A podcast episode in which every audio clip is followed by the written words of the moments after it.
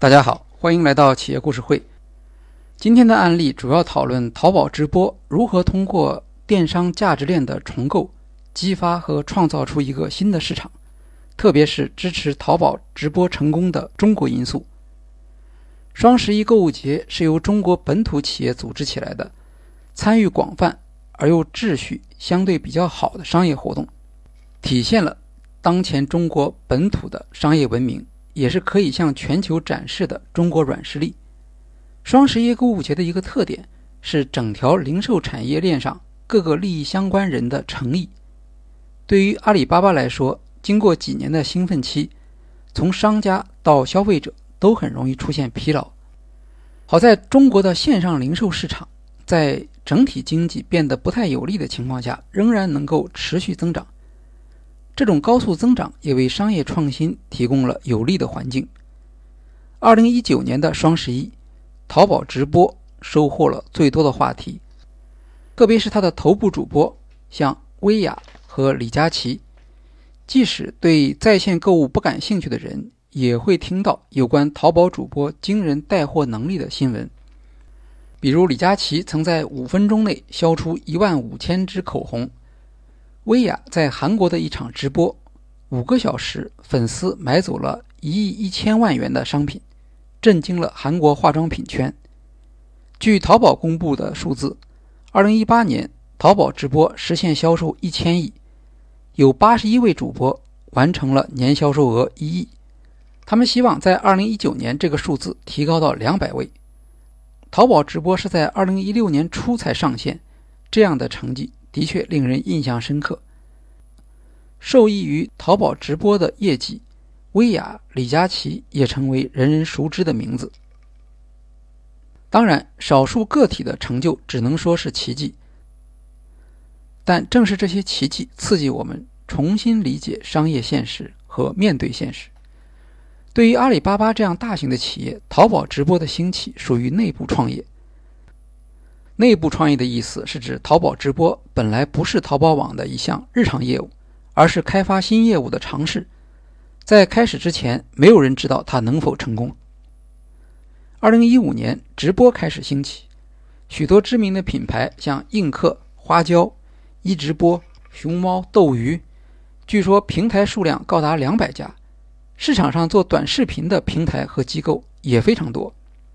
这时候，淘宝网已经完成了。从 PC 端向手机端的转移，但淘宝网的整体内容，包括商铺中的商品的呈现形式，还是以图文为主。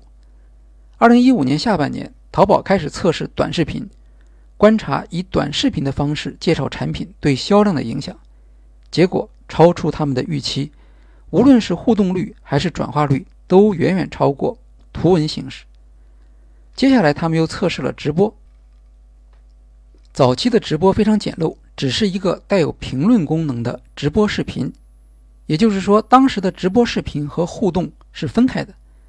即使这样，直播在互动率和转化率方面仍然好于短视频，更不用说图文了。尽管当时淘宝也不能解释这种现象，但看到了新的机会，以运营见长的淘宝还是迅速做出反应，加快投入。二零一六年初，淘宝直播上线，用直播的方式来卖商品，或者用淘宝的更加美化的说法叫直播电商。以常理而论，实在看不到成功的必然性。在美国也没有先例，所以早期的电商直播在招商时就遇到了很多困难。大家如果看看二零一六年直播电商大会上淘宝直播负责人的发言，就会感觉到，因为这一年。主要是邀请主播入驻和商家支持，他们的口气非常谦和。当然，今天大家已经能够看到，淘宝是可以从功能属性和娱乐属性两个维度来实现增长的。直播主要就是沿着娱乐属性重新定义了用户的购物体验，创造出一种新的集体娱乐的体验。曾经有专家认为，淘宝直播就是网络上的电视购物。这样的评论只看到淘宝直播引发冲动消费的一面，没有注意到淘宝直播对消费者心理需求的独特满足和淘宝直播对整个电商生态的冲击。北京读天下企业故事会里有一期音频，叫做曾明教授谈阿里巴巴最重要的一次战略会议，这是指2007年在宁波召开的那次战略会议。2018年，曾明教授在美国《哈佛商业评论》上发表了一篇文章，题目叫做《阿里巴巴和商业的未来》，其中再次提到这次会议。曾明教授说，经过这次会议之后，阿里巴巴才算有了世界级企业的模样。因为他想清楚了，自己要从电子商务平台转向电子商务的生态系统。这种转变是服务导向的，首先是责任的增加。过去做电商平台指标就是销售额，阿里巴巴关心的问题和 Amazon、京东、苏宁一样，商品的质量、价格、品种、物流、客户服务等等。但作为电子商务生态系统，阿里巴巴就要超越自己的业务，用服务来关心和帮助平台上的商家，让他们获得利益。这一思路使得阿里巴巴在整个产业的竞争路线上走出差异化。用战略管理的术语来讲，它跳出了原有的战略群组，在另一个层面中开展业务，实现增长。比如阿里巴巴特别关心对商家的服务，也希望未来它的主要收入能够来自服务。它的商业模式从买卖差价的卖场模式扩大到为整个零售业提供基础设施。在这样的战略指导下，整个公司里会有一种帮助卖家实现销售的冲动，也就是阿里巴巴所说的小二精神。淘宝直播就是小二精神的一种体现。在初期，淘宝只是觉得能够增加销售就值得增加投入，而在开始的时候，他遇到的问题是。如何形成一个生态？淘宝的资源固然很丰富，但这些资源都是有价值和有价格的。淘宝直播要获得这些资源，必须证明自己的价值。直播产品的技术条件早已经有了，然而他还需要找到主播、粉丝和直播的商品。在这个过程中，淘宝原有的系统发挥了很大的作用。先来看主播。淘宝上本来就有大量的达人和淘女郎，他们是淘宝生态的一部分，而且他们对淘宝的产品和用户的特点非常熟悉，也拥有一定数量的粉丝。对这部分群体，只要发通知，再加上一点流量奖励就够了。另一个来源是当时已经在做直播的各个平台上的主播，他们也有一定的影响力，多一个展示平台，他们当然也是欢迎的。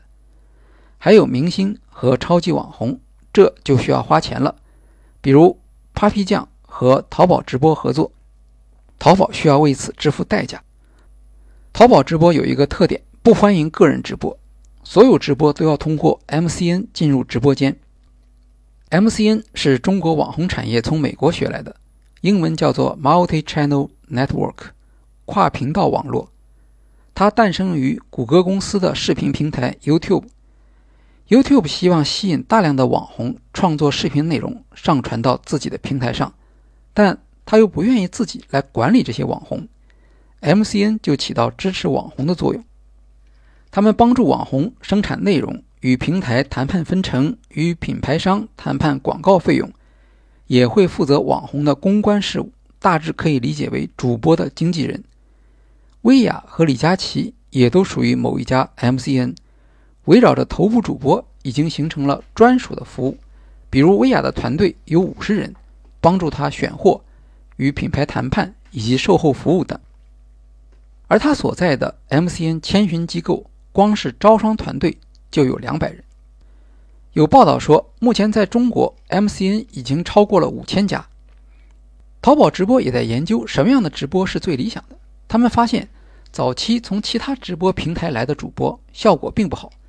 因为这些主播过去服务的用户和淘宝用户不完全一致，他们既不了解淘宝的用户，对商品也缺乏专业的知识。淘宝很快给自己的主播起了新的名字——电商直播，用这样的重新定义来区别于传统的秀场直播。在秀场直播中，以打赏为主要收入，而电商直播以广告和提成为主要收入。前期的时候，淘宝直播也是有打赏的。当时淘宝还没有信心把自己和秀场直播完全切割开来。现在淘宝已经取消了直播的打赏功能，因为打赏会将消费者的注意力转移到主播的表演，而淘宝希望消费者的注意力集中在商品。